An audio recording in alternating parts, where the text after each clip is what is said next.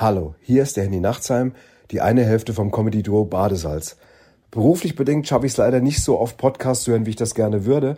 Deswegen habe ich mir angewöhnt, in jedem Genre mir einen rauszupicken, den ich da besonders gut finde. Und im Genre True Crime Podcast ist das eindeutig Spurenelemente mit Franziska Franz und Professor Marcel Verhoff. Weil die beiden es schaffen, selbst das krasseste Zeug so zu verpacken, auch mit ihrem Charme und ihrer gewissen Lockerheit, dass man das gut hören kann. Und deswegen ist Spurenelemente voll mein Ding.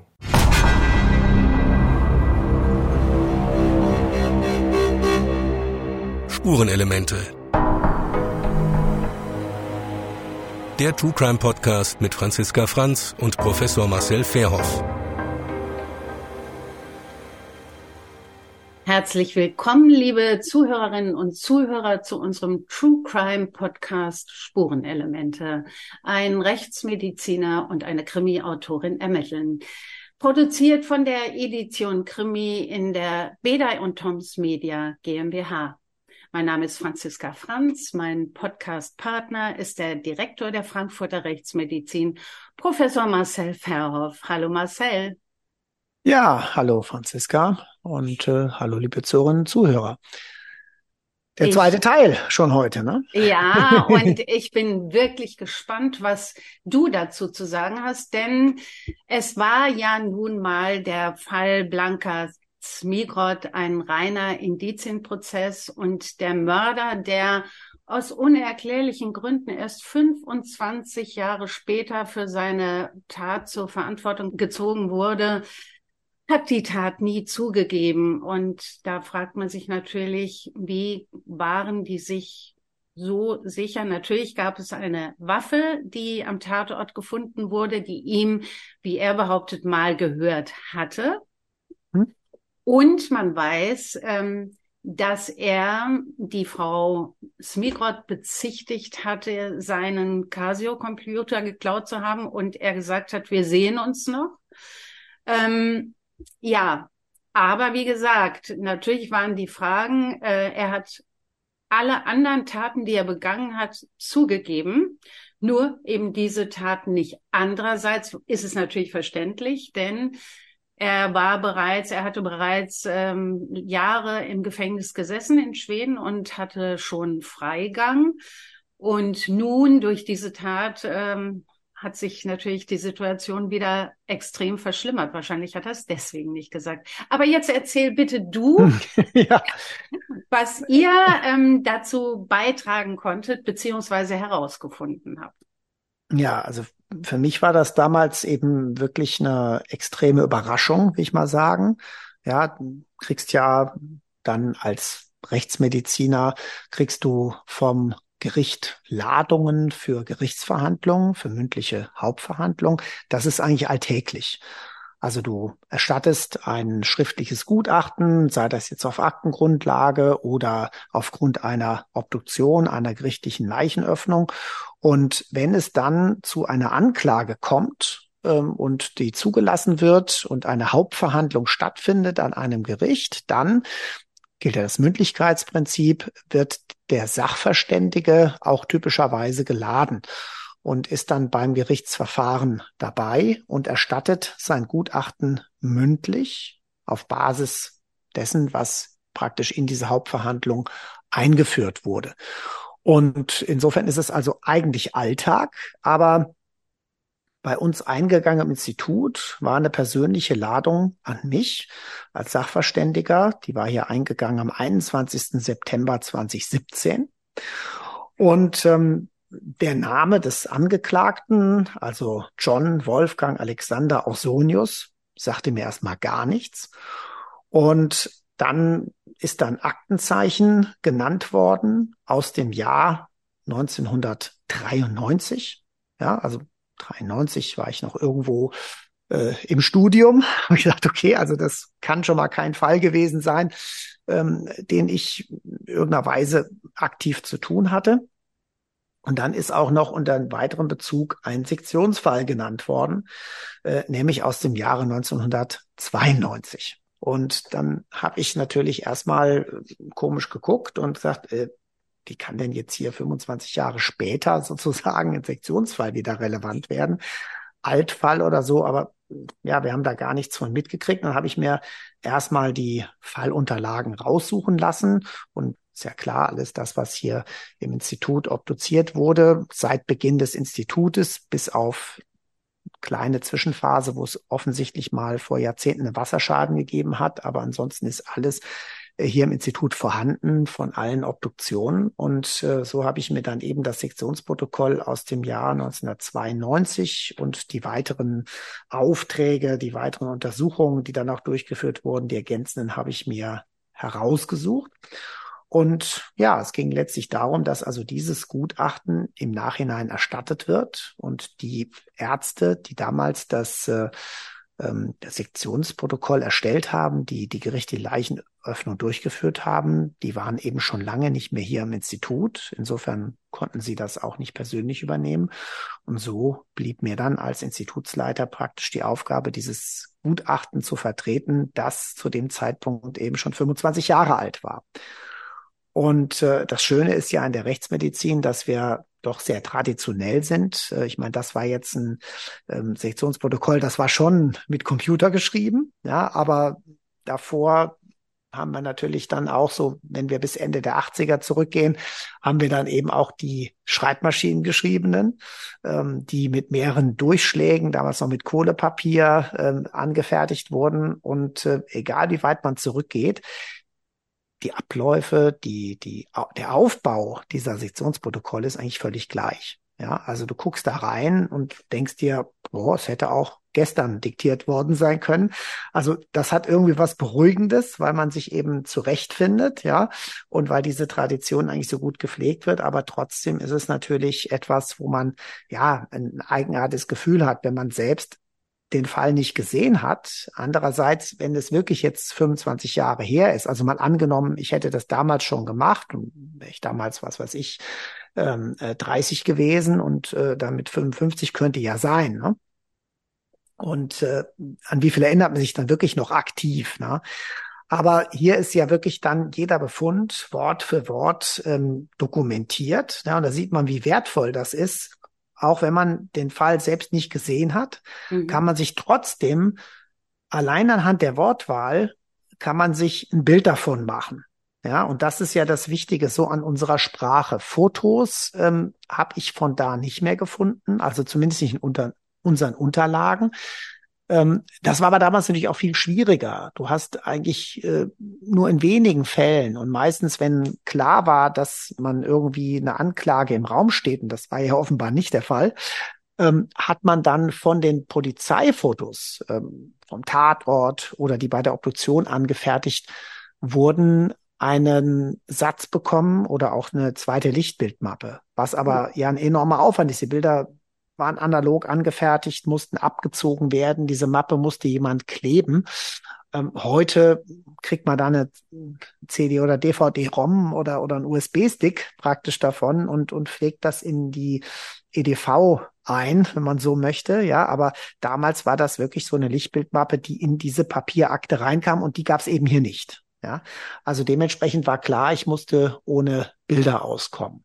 Mhm. Aber wie gesagt, dieses Protokoll ist halt so, ja, wunderbar äh, korrekt beschrieben, dass man sich praktisch ein Bild machen kann. Und das ist zum Beispiel auch etwas, wenn ich jetzt mit jüngeren Kollegen, wenn ich äh, das korrigiere, äh, gerade so am Anfang, mache ich es eigentlich immer so, dass ich ähm, mir das Protokoll oder wenn es ein Befund ist von einem Lebenden, dass ich mir das durchlese und mir dann vorstelle, wie sieht das aus? Mhm. Und erst danach schaue ich mir die Bilder an. Und wenn die Bilder dann so aussehen wie das, was ich mir vorgestellt habe, dann weiß ich, die Beschreibung war gut. Ah. Denn, ja, also nicht, dass ich mir erst die Bilder angucke und schaue, dann passt die Beschreibung dazu, sondern erst kann ich mir das vorstellen anhand der Beschreibung. Ja? Also das war eben der ja, äh, Standard auf der einen Seite, der aber dazu führt, dass ich mich eigentlich dann in diesen Fall einarbeiten konnte und letztlich dieses Gutachten dann erstattet habe am 5. Januar 2018. Ne? Also das sind so mhm. die Fristen im September geladen, an diesem Tag erstattet. Ähm, vielleicht noch eine Besonderheit. Hm, letztlich entscheidet das Gericht wenn Sachverständiger geladen wird, wollen wir diesen Sachverständigen die ganze Zeit dabei haben. Also ist man wirklich im gesamten Gerichtsverfahren, ähm, gerade bei Schwurgerichtsverfahren, die können ja schon mal ein paar Tage dauern, ähm, wollen wir die ganze Zeit den Sachverständigen dabei haben oder wird der, wir nennen das punktuell geladen, also eigentlich nur zur Erstattung des Gutachtens. Letzteres war hier der Fall.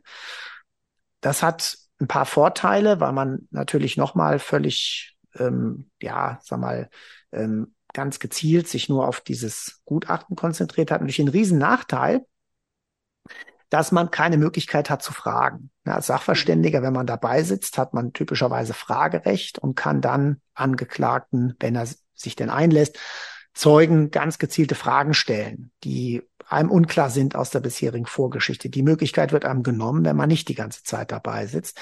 Aber ähm, wenn man nur das Gutachten praktisch vorträgt, anhand des Akteninhaltes und dessen, was einem dann das Gericht sagt, ja, ähm, ist das natürlich zeitökonomischer, das ist gar keine Frage. Ja. Also so war es auf jeden Fall hier, punktuell geladen und letztlich habe ich nur dieses Gutachten vorgetragen, noch ein paar Fragen gestellt bekommen.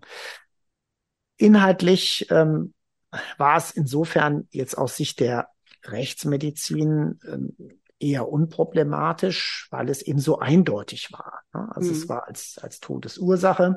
Ein einziger Schuss. Ein einziger Schuss. Ne? Also ein, ein Kopfsteckschuss todesursächlich war dann eben die ja, zentrale, das zentrale Regulationsversagen, also sprich, das Gehirn wird zerstört, kann seine Funktion nicht mehr übernehmen und das Gehirn hat ja eben nicht nur die Funktion des Denkens, des Bewusstseins, sondern eben auch die Aufrechterhaltung der Kreislauffunktion, die Steuerung des gesamten Organismus. Und äh, wenn die Zerstörungen entsprechend weitreichend sind, dann ist diese Funktion sehr schnell aufgehoben und dementsprechend war das ein tödlicher Schuss, der aber eben im äh, nicht durchgetreten war durch den Kopf, sondern der äh, praktisch noch im Schädel steckte. Ganz kurze Frage. Mhm. Also ich meine, das habe ich mir auch überlegt. Äh, mhm. Der hat ja nur einmal geschossen. Der musste wirklich gut mit einer Waffe umgehen können. Ich wüsste gar nicht, wenn ich nur einmal schösse, ob das wirklich ausreicht, um jemanden umzubringen auch da genau hat man schon so ein bisschen eine Idee. Die Vorstellung, gerade jetzt, da sind wir wieder genau bei dem Thema, die Fernsehbildung, ja, da sieht man ja sehr oft, da wird geschossen und der bewegt sich noch und läuft noch und da schießt man noch mal und noch mal und noch mal. Das sind die Effekte, ja, aber wenn ich in bestimmten Bereichen treffe, ob das jetzt das Herz ist oder äh, dann eben das Gehirn, dann ist das im Normalfall sofort tödlich. Bei Kopfschüssen gibt es so ein paar Besonderheiten. Klar, ähm, wenn, also einmal, wenn die, das Projektil durchgeht, hat es oftmals weniger Schäden, als wenn es im Schädel bleibt, weil, das war auch hier so der Fall, das Projektil im Schädel offenbar an der harten Stelle abgeprallt ist, zurückgeprallt und dann natürlich noch mehr Schäden verursacht, als wenn es einfach nur durchgeht. Und bei Kopfschüssen haben wir eben die Situation, dass wenn ein Projektil praktisch in bestimmten Regionen einfach nur in Anführungszeichen durchläuft, ja, dass es dann sein kann, dass lebenswichtige Zonen des Gehirns nicht betroffen sind. Und so haben wir das beispielsweise bei den berühmten Schläfenschüssen zur Selbsttötung. Hm, wenn die zu weit vorne angesetzt werden an der Schläfe, dann wird auf der einen Seite werden das Stirnhirn geschädigt und das Stirnhirn ist nicht überlebensnotwendig, wenn man so möchte, dass die Stirnhirnlappen, äh, da ist viel von der Persönlichkeit drin eines Menschen, aber es sind keine lebenswichtigen Gehirnanteile. Und dementsprechend kann man so einen Schuss überleben. Das einzig Blöde äh, ist, dass man dabei allerdings sehr häufig die Sehnerven mittrifft, weil die direkt unterhalb der Stirnhirnlappen ähm, praktisch langlaufen. Und ähm, das heißt, der schlimmste oder Worst Case ist nach dem Suizidversuch, man überlebt das Ganze, aber ist dann blind. Ja, also solche Fälle gibt es leider. Ähm, für die Betroffenen, ich meine, sowieso schon schlimm genug die Situation. Ähm, ja, aber ansonsten, klar, Kopfschuss, der ist dann doch in den meisten Fällen eben tödlich. Und hier war eben die Besonderheit, dass es sich um einen Schuss aus nächster Nähe gehandelt haben muss. Das war an der Einschusswunde eben zu sehen oder der einzigen Schusswunde. wobei sich aber die äh, Obduzenten nicht ganz sicher waren vom Befund her, ob er wirklich aufgesetzt war, mhm. also ein sogenannter absoluter Nahschuss, oder ob er ganz nah war im Bereich von Zentimetern, Millimetern, also ein sehr nah, äh, relativer Nahschuss. Mhm. Da waren sie sich nicht so sicher, aber man kann insofern sagen, also er hat es nicht auf, äh, auf den Zufall ankommen lassen, denn das ist ja das Nächste. Wenn ich auf jemanden schieße, treffe ich überhaupt. Ja, ja eben. Ja, also einerseits, äh, wo ich hin oder wo ich treffe, ist das für einen tödlichen Schuss geeignet und das andere treffe ich überhaupt da, wo ich will. Mhm. Und das hat er nicht dem Zufall überlassen, sondern er ist so nah rangegangen, dass er entweder so die Waffenmündung am Schädel direkt aufgesetzt hat oder dass er ganz kurz davor war. Ja, also Wenn das ist sie, die Besonderheit. Mhm. Wenn er sie direkt aufgesetzt hätte, könnte ich mir vorstellen, also wenn mir das passierte, dann würde ich wahrscheinlich vor Schreck stehen bleiben und in dem Moment hat er die Chance, wirklich gut zu zielen. Ja, also wenn da der Überraschungseffekt dabei ist und äh, mhm. ich meine, wenn man plötzlich oder man hat plötzlich die Waffe am Kopf und mhm. ja, was würde man dann machen? Würde mhm. man vielleicht denken, das ist eine Drohung jetzt, genau. der will mich, der will mich mhm. überfallen. Ja, äh, ich kann es wirklich nicht sagen, wie ich reagieren würde, wenn ich eine Waffe am Kopf hätte. Auf der einen Seite, klar, wäre es natürlich schlauer, wenn ich weiß, der würde jetzt gleich schießen, so schnell wie möglich aus dieser Position rauszukommen. Ja, andererseits ist das natürlich eine äh, auch eine Bedrohungssituation. Auch das kennt man wieder aus ganz vielen Filmen, dass eben Waffen irgendwo angehalten werden an Kopf oder Hals. Ja, da haben wir wieder die die die Fernsehbildung äh, hierbei äh, die unsere Realität ja beeinflusst. Also wie würde man reagieren, wenn am einer eine Waffe an Kopf fällt? Ich weiß es nicht. Ja. Also ich kann mir vorstellen, dass, also wie gesagt, wenn ich das jetzt an mir, mir vorstelle, man sagt ja zu Recht, man war vor Schreck wie gelähmt. Ja, ja, ja. ja. Ich kann mir schon vorstellen, wenn da hinten einer draufdrückt, dass ich denke, der will mich jetzt einfach überfallen. Ich bleib einfach stehen, weil ich auch gar nicht mehr weglaufen kann. Aber wie gesagt, das ist reine Theorie. Ich war noch nie in der Situation zum Glück. Ja, also das ist im Prinzip das Entscheidende gewesen. Ansonsten geht es natürlich auch darum, liegen irgendwelche Krankheiten vor, die alternativ den Tod erklären können. So albern sich das anhört, wo man ich sagen müsste, naja, so ein Kopfschuss äh, wird dann schon tödlich sein. Und in vielen Ländern, selbst in den USA, würde man sagen, na ja, man obduziert den Kopf, äh, findet mhm. den Kopfschuss, das ist die Todesursache und den Rest untersucht man gar nicht. Ne? Da wird mhm. das Herz nicht untersucht, die Lunge nicht. Aber in Deutschland ist man da eben zum Glück, sage ich so, äh, sicherheitsbewusst, dass man, das muss in jedem Fall immer eine vollständige Obduktion erfolgen, also immer Kopfhöhle, Brusthöhle, Bauchhöhle. Ja, denn es könnte ja theoretisch sein, die Person hat in dem Moment einen Herzinfarkt und hat zwar eine Verletzung, die zwar auch den Tod erklären könnte, aber gleichzeitig eben eine Grunderkrankung, die ebenfalls den Todesantritt erklären könnte. Und dann wäre möglicherweise diese Verletzung, ja, ist bei diesem Kopfschuss eher schon, aber wäre die Verletzung eben dann als, als Todesursache nicht unumstritten. Ja, und es geht ja immer darum, im Strafrecht unter Hinwegdenken des Ereignisses, der Verletzung und so weiter, wäre die Person dann auch jetzt tot. Und wenn jemand einen Herzinfarkt hätte, einen akuten in dem Moment, ja, müsste man gut überlegen, könnte sein, der wäre da auch gerade gestorben. Ob dann in dem Moment, das wäre zu diskutieren. Also das gehört in Deutschland immer dazu, dass man eine komplette Obduktion macht und da war nichts weiter zu finden und natürlich auch, dass man äh, andere typische Stellen des Körpers untersucht, wo Gewalt ausgeübt werden kann. Der Halsbereich ist immer sehr wichtig und natürlich dann auch die Frage nach den sogenannten Abwehrverletzungen. Mhm. Äh, also die Frage, gab es vorher einen Kampf geschehen? Gab es vorher eine, eine Streitigkeit, die körperlich ausgetragen worden ist? Gab es dem Fall Gewalt gegen den Hals und äh, ist es ein Streit, der eskaliert ist, weil das kann natürlich im Nachhinein alles sehr wichtig sein. Mhm.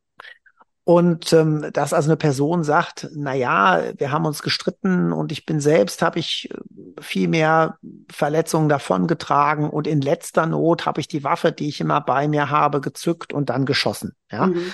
zum Beispiel. Und mhm. dann würde man, wenn man dieses, äh, was ja sogar als Notwehr im schlimmsten Falle mhm. gewertet werden könnte oder mhm. im extremsten Falle, würde man dann natürlich Verletzungen erwarten bei dem Opfer, die einfach auf das Kampfgeschehen hindeuten. Ja, mhm. und ideal wäre dann klar, äh, wenn, wenn man jetzt einen besseren Fall hätte, wo man, äh, wo man auch den Tatverdächtigen sofort kennt, den ebenfalls zu untersuchen und zu schauen, was hat der denn für Verletzungen. Und so könnte man dann praktisch diese, dieses Kampfgeschehen auch irgendwo belegen oder könnte sagen, äh, passt dazu vom Verletzungsbild und dann hätte der auch vielleicht äh, eine Chance, dass ihm eine Notwehrsituation zuerkannt würde. Ja. Mhm. Deswegen ist es so wichtig, die komplette Untersuchung zu machen, was hier logischerweise dann auch stattgefunden hat. Und da war nichts zu finden. Also mhm. keine mhm. weiteren Verletzungen, keine Abwehr. Das heißt, es war wirklich eben so eine Situation offenbar, wo ja ein Überraschungsmoment da war oder wo einfach die Person aus der Angst heraus, sie wird mit der Waffe bedroht, sich nicht gewehrt hat. Mhm. Ja. Was mich ein bisschen wundert, also es war ja ein Schuss von hinten, ne? In den Hinterkopf, wenn ich das richtig verstanden habe, ne? Also der Schuss ging ähm, von der linken Schläfenseite Ach so. nach hinten oben. Das heißt, der war von der Seite. Der war jetzt nicht äh, von hinten geschossen. Ach so, also, das heißt aber, dann wäre ja wahrscheinlich, könnte ich mir vorstellen, sie hat gehört, dass da was, ein Geräusch auf sie zukommt, ein Fahrradfahrer in dem Fall. Denn es war ja Nacht, es war ja still. Vielleicht hat sie noch zur Seite geguckt, weil sie wird ja vielleicht gerade auch die Straßenseite überquert haben, sonst wäre sie ja nicht auf der Straße erschossen worden dann leuchtet mir das ein. Mich hätte es nämlich gewundert, wenn er von hinten, wenn der Schuss nach äh, in den Hinterkopf gegangen wäre, dann hätte sie ja gar nichts gehört. Genau. Das mhm. wäre zum Beispiel auch klar eine, eine, Möglichkeit. Man kriegt nichts mit vorher, aber so war es nicht. Mhm. Und jetzt kann man überlegen, ich meine, klar, für einen Rechtshänder, das Typische wäre dann in die linke Seite zu schießen, mhm. wenn man sich gegenübersteht. Aber das macht es natürlich so schwierig. Und äh, das haben wir bei Schussverletzungen, das haben wir bei Stichverletzungen. Wir wissen ja nicht, das sind ja keine zwei Puppen, die in irgendeiner Grundstellung stehen und mhm. deswegen muss es so oder so gewesen sein, sondern wir haben ja ganz viele Möglichkeiten, wie zwei Menschen sich gegenüber stehen können und dann auch dynamisch bewegen können. Es kann ja auch sein, dass bei der Schussabgabe sich einer oder sogar beide bewegt haben. Ja, jemand gerade versucht wegzulaufen oder ja, gerade erst einen Moment hindreht. Da wird man dann auch wieder versuchen, ähm, ob man Verletzungen findet, die anstoßen an die Bordsteinkante, an Fahrrad in dem Fall belegen würden, die einen dann vielleicht ein bisschen weiterbringen, genau diese Situation, wie der Schuss abgegeben wurde, zu rekonstruieren. Aber das hatten wir alles nicht. Das heißt also, die Idee, die du jetzt hattest, ja, ist absolut nachvollziehbar. Aber ich sage jetzt einfach mal rein aus meiner Fantasie, ja, ähm, was auch sein könnte, er spricht sie an und hält aber gleich die Pistole auf sie, ja, und sie wehrt sich deswegen nicht, weil sie Angst hat und er tritt dann auf sie zu, steht ihr gegenüber, äh, spricht weiter auf sie ein, sagt zum Beispiel, du hast aber mein, mein Casio und so weiter, gib den jetzt raus, hält ihr dann die Waffe an den Kopf, indem er ihr gegenübersteht, spricht noch mit ihr und drückt dann einfach ab. Ja. ja. Mhm. Jetzt mal einfach als Szenario von mir in den Raum gestellt, mhm. wäre anhand äh, der Befunde nicht zu widerlegen. Mhm. Ja, genauso wenig wie deine mhm. Variante. Also er nähert sich, sie dreht sich zu ihm um über die linke Schulter und dann äh, hält er schon die Pistole hin, setzt sie auf oder kurz davor und drückt ab. Ja, mhm. also das alles, was in den letzten ähm, Sekunden äh, eben im Leben von der Frau Zmikrot passiert ist, können wir da nicht rekonstruieren. Ja. ja. Klar, er muss ja sogar ziemlich, also ich könnte es mir schon vorstellen, denn äh, da er ja auch die Tasche noch genommen hat, muss er ja vom Fahrrad abgestiegen sein. Gut, das kann er auch danach gemacht haben, aber wahrscheinlich hat er das Fahrrad vorher schon ja. hingeworfen oder ja. ja. Ich meine. Also das alles kann man dann mit viel Glück, will ich jetzt mal sagen, ähm, kann man das rekonstruieren, wenn man eben Anhaltspunkte hat, zusätzlich ja. Verletzungen, zusätzliche Hämatome, nach denen dann in solchen Fällen selbstverständlich minutiös gesucht wird. Und äh, dann kann man eben bestimmte Szenarien, insbesondere wenn jetzt eben ein Angeklagter oder ein Zeuge, ähm, in dem Fall das Opfer sagt ja dann nichts mehr, äh, wenn die eben bestimmte Abläufe, Szenarien berichten, dann kann man das eben abgleichen mit den Verletzungen, kann sagen, ist plausibel oder möglich mit dem Verletzungsbild oder sagt, das Verletzungsbild passt aber nicht dazu. Ja. Mhm. Aber die echte Rekonstruktion, dass man also genau sagt, wie war der Ablauf, so wie man es bei CSI dann oftmals digital animiert sieht nach Schussverletzung, das ist in der Realität so eigentlich nicht möglich. Aber vielleicht ist ja möglich zu ähm, erkennen, ob die Frau sofort tot war, oder? Ja, dieses sofort tot, das ist ja auch mal eine Frage, die gestellt wird. Hat jemand noch gelitten oder so? Ja, eben. Und ähm, was in dem Fall festgestellt wurde, dass also noch, noch Blut eingeatmet wurde. Ja. Und äh, das ist natürlich so, dass selbst wenn das Gehirn eigentlich schon seine Funktion verliert, trotzdem einfach noch reflektorische Atmung stattfindet. Das Herz schlägt noch einen Moment, ähm, mhm. ähm, auch wenn die Gehirnsteuerung ausfällt. Mhm. Ja, und ähm, das sind eigentlich Reaktionen des Körpers, äh, die dann, wenn man so möchte, über den Tod hinausgehen. Auch wenn ich sagen würde, Herzschlag ist eigentlich Leben, aber stimmt natürlich nicht. Ganz klar ist, sie hat davon überhaupt nichts mehr mitgekriegt. Mhm. Das heißt, sie hat nach der Schussabgabe ähm, Bruchteile von Sekunden danach kein Bewusstsein mehr gehabt und dementsprechend keine Schmerzen und, und so weiter. Das ist eindeutig.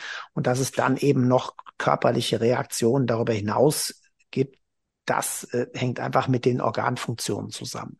Mhm. Ja gut, aber das ist ja zumindest auch was Tröstliches, denn es gab ja auch noch Nachkommen, die mit Sicherheit ja auch sehr gelitten haben unter der Situation, dass äh, so lange Zeit niemand genau wusste, was da wirklich eigentlich passiert ist und wer nun der Mörder ist und dass sie wenigstens auch schon mal wussten, dass die Frau nicht unnötig lange noch gelitten hat, ja.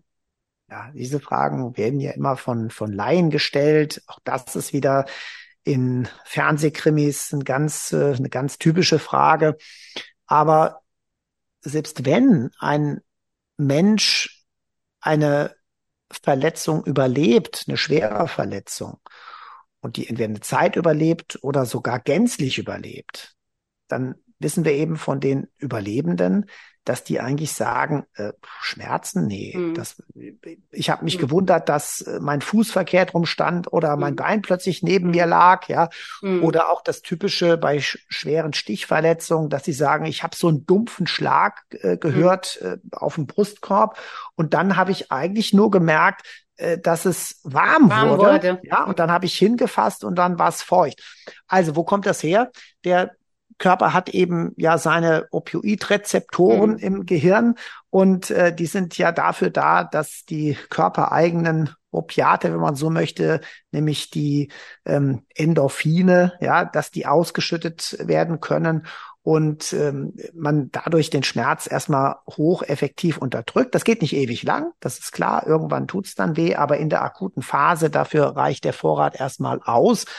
Und ähm, insofern äh, kann man sagen, dass also wenn jemand selbst äh, nachweislich etwas im Bereich von wenigen Minuten überlebt haben muss und dann verstirbt, dass der auch nicht gelitten hat, mhm. weil dafür der Körper ihn ähm, effektiv geschützt hat. Mhm. Das finde ich eine, eine sehr tröstliche. Ja, ja äh, wenn man so sagen kann. Ja, ja, doch, tatsächlich. Weil ich meine, das ist ja schön, dass man sich das mal verinnerlicht, dass das äh, so schlimm sowas ist, dass ähm, im Allgemeinen die Menschen dann nicht auch noch furchtbare Schmerzen gehabt haben. Ja, ähm, es gab einen Neffen und eine Nichte, die haben noch, ähm, die haben viel über Blanka Smigrod erzählt, dass sie eine sehr tapfere Frau war. Sie hat ja einen Monat vorher ihren 68. Geburtstag gefeiert und hat noch gesagt, sie will natürlich noch viele schöne Jahre leben. Und wie gesagt, das waren dann eben nur noch vier Wochen. Und er sagte, sie sei immer für alle Menschen da gewesen. Sie wäre sehr stark gewesen. Man hätte sie oder er hat sie verglichen mit der Schauspielerin Lily Palmer, die mhm. auch immer so gerade ging und so, äh, so stark wirkte in ihrer Persönlichkeit. Und ähm, ja, das äh, hatte ich nur jetzt gerade auch noch mal gelesen und habe gedacht, wie schlimm es sein muss für die für die Angehörigen einfach mit dieser Sache so lange nicht abschließen zu können. Ja, und ich glaube, deswegen nicht nur deswegen war es eben so wichtig, diesen Fall dann tatsächlich auch 25 Jahre später zu verhandeln. Ja. ja. Denn äh, wenn man sich das durchliest, was damals an Vorgeschichte bekannt war. Ja, also das, was im Sektionsprotokoll steht, mhm. da, da, bleibt man erstmal völlig fassungslos zurück. Ja, mhm. da wird also äh, nur gesagt, wurde am 23.02.1992 gegen 0.15 Uhr auf offener Straße von einem unbekannt gebliebenen Radfahrer überfallen und dabei erschossen. Der herbeigerufene Notarzt konnte nur den Tod feststellen. Bei dem Überfall wurde die Handtasche entrissen. Das ja. war die, die mhm. einzige Information, die, die die Obduzenten damals hatten. Und ähm, letztlich, äh, ja, hat man wahrscheinlich da auch schon überlegt, hm, ist also Raubüberfall, ja, äh, so sieht's ja aus, aber wer kommt da mit dem Fahrrad an? Ne? Also es ist auch nicht so dieses, ähm, ja, wie soll ich sagen, dieses, dieses Drogenmilieu oder ja, mhm. man sagt, äh, Beschaffungskriminalität sieht eigentlich völlig anders aus. Ja, und ähm, da haben wir auch typischerweise keine, keine Tötungen eigentlich. Ne? Mhm. Also deswegen waren damals wohl die Kollegen auch schon so ziemlich fassungslos, ne? weil brutaler geht's eigentlich nicht. Und das eben wirklich nur wegen eines Handtaschenmordes hier jemand äh, erschossen wird ja. im Einzelschuss. Das war schon etwas, was mhm. damals wohl äh, ja äh, ziemlich äh, Fragezeichen aufgeworfen hat, mhm. wo auch viele gedacht haben, äh, da, da muss mehr dahinter stecken. Ja, also das, ähm, das war natürlich ein ganz besonderer Fall. Ähm, ich habe jetzt noch gelesen, das werden wir aber vielleicht das nächste Mal auch noch mit unserer Interviewpartnerin besprechen, dass er ähm, für, für Serientäter zum Beispiel ein großes Vorbild gewesen war. Zum Beispiel Anders Breivik, ja. der 2011 mhm. Die 77 Menschen ermordet hat, hat äh, ihn als Vorbild bezeichnet. Und äh, man sagt ja auch, dass er eine Blaupause für den NSU gewesen ist. Ja, und äh, dann gibt es, gab es noch die schwedische Terrorgruppe Arischer Widerstand, die hat ihn 1992 gelobt für seine Taten, ja. Und das ähm, ist schon abartig, ja. Unglaublich, ja. ja. Ja, es ist unglaublich. Ach so, und eins habe ich auch noch gelesen. Man hat, glaube ich, ihre Identität ganz schnell anhand ähm, der Nummer an ihrem Arm feststellen können. Das war eine Tätowierung, ne, ja. die sie wohl aus dem KZ hatte. Ne? Ja. Wenn ich das richtig. Richtig. Ähm, ja, ja. Mhm. Gerade mal schauen, ob die, die müsste ja hier dann exakt beschrieben sein. Und ähm, hm, naja, das äh, war, äh, was man ja, also die, die haben ja dann nicht die Nummern tätowiert gehabt im, ähm, äh, im in den KZ, sondern die Blutgruppe. Ja, Ach so. das war ja die, mhm. ja, ja, genau. Und ähm, mhm. Das ist also hier an der äh, beschrieben, an der linken Unterarm-Außenseite im oberen Drittel dunkelblaue Tätowierung, äh, die äh, mit dem Buchstaben A Buchstaben A und eine Zahl darstellen, die aber nicht mehr entzifferbar ist. Okay, Ach so, so ist es okay. beschrieben worden. Das heißt also einerseits haben die die ähm, die Blutgruppe da gehabt und ähm, die haben eben eine Zahl da drauf gehabt, aber die Tätowierungen verwaschen, ja und äh, mhm. äh, in dem Fall ist das ja äh, dann fast äh, 50 Jahre her gewesen. Ne? Ja, ja. Ich rechne. Ja, klar. Dann äh, sind die eben nicht mehr sicher identifizierbar. Und da war man eben dann wohl schon sehr schnell sicher, dass es sich äh, um jemand gehandelt haben musste, der äh, ehemals im KZ gewesen war. Ja. Ne? Man Aber sagt, konnte sie nicht, ich, ich, weiß gar nicht, ob man anhand dieser Nummern äh, jemanden heute noch identifizieren könnte. Ja, hm. weiß ich gar so nicht. So stand also, das in dem Artikel. wenn man die Nummer konkret hätte, wenn man die hm. Nummer konkret hätte lesen können. Hm. Aber es zeigt eben zumindest und, und so viele KZ-Überlebende gab es ja auch bereits 1992 gar nicht mehr. Ja. Hm. Man ist sich übrigens nach wie vor nicht sicher, ob John Ausonius wirklich wusste, dass sie Jüdin war. Als man ihm das später mitgeteilt hat, wäre er verblüfft gewesen, aber zufrieden. So war die Aussage. Okay. Verblüfft, aber zu. Also, okay. Alles unvorstellbar eigentlich. Ja, und er hat sie ähm, nämlich vorher als, ähm, Moment, ähm, als verdammte Ostfrau tituliert. Also vielleicht ist ihm einfach nur dieser polnische Akzent aufgefallen, ohne dass er überhaupt wusste. Aber das hat ja für, für ihn vielleicht auch schon ausgereicht, um zu sagen, also die ist auch nicht, ist keine Bio-Deutsche. Ja. Ja. Jo, also ja. das äh, war erstmal jetzt die praktisch die, die Sicht der Rechtsmedizin oder das, was ich unmittelbar eben mit dem Fall zu tun hatte. Und natürlich habe ich dann diese Fakten, was wurde bei der Obduktion festgestellt, ähm, die Todesursache, ähm, die Schu Beschreibung des Schusses, äh, weitere Untersuchungen. Wir haben die Blutgruppe damals noch bestimmt. Es war ja noch mhm. in der Vor DNA-Zeit, haben natürlich auch noch auf Alkohol und Drogen untersucht, wo mhm. nichts festzustellen war. Mhm. Ja, auch das gehört in der Ergänzung typischerweise dazu. Das ja. habe ich eben dann alles äh, bei Gericht äh, vorgetragen. Mhm. Dann ähm, werden wir jetzt die heutige Folge, glaube ich, beenden und sind gespannt auf nächste Woche, wenn wir, besser gesagt in 14 Tagen, ja. wenn wir unsere Interviewpartnerin bei uns haben. Dieses Mal werden wir das Interview zu dritt führen. Genau, wir machen mal ein Dreiergespräch und äh, ja, mal gucken, wie das so läuft. Aber hm, ich denke, es wird auf jeden Fall noch weitere Erkenntnisse bringen. Das glaube ich auch. Also, liebe Zuhörerinnen und Zuhörer, bis in 14 Tagen. Wir freuen uns. Tschüss. Bis dann.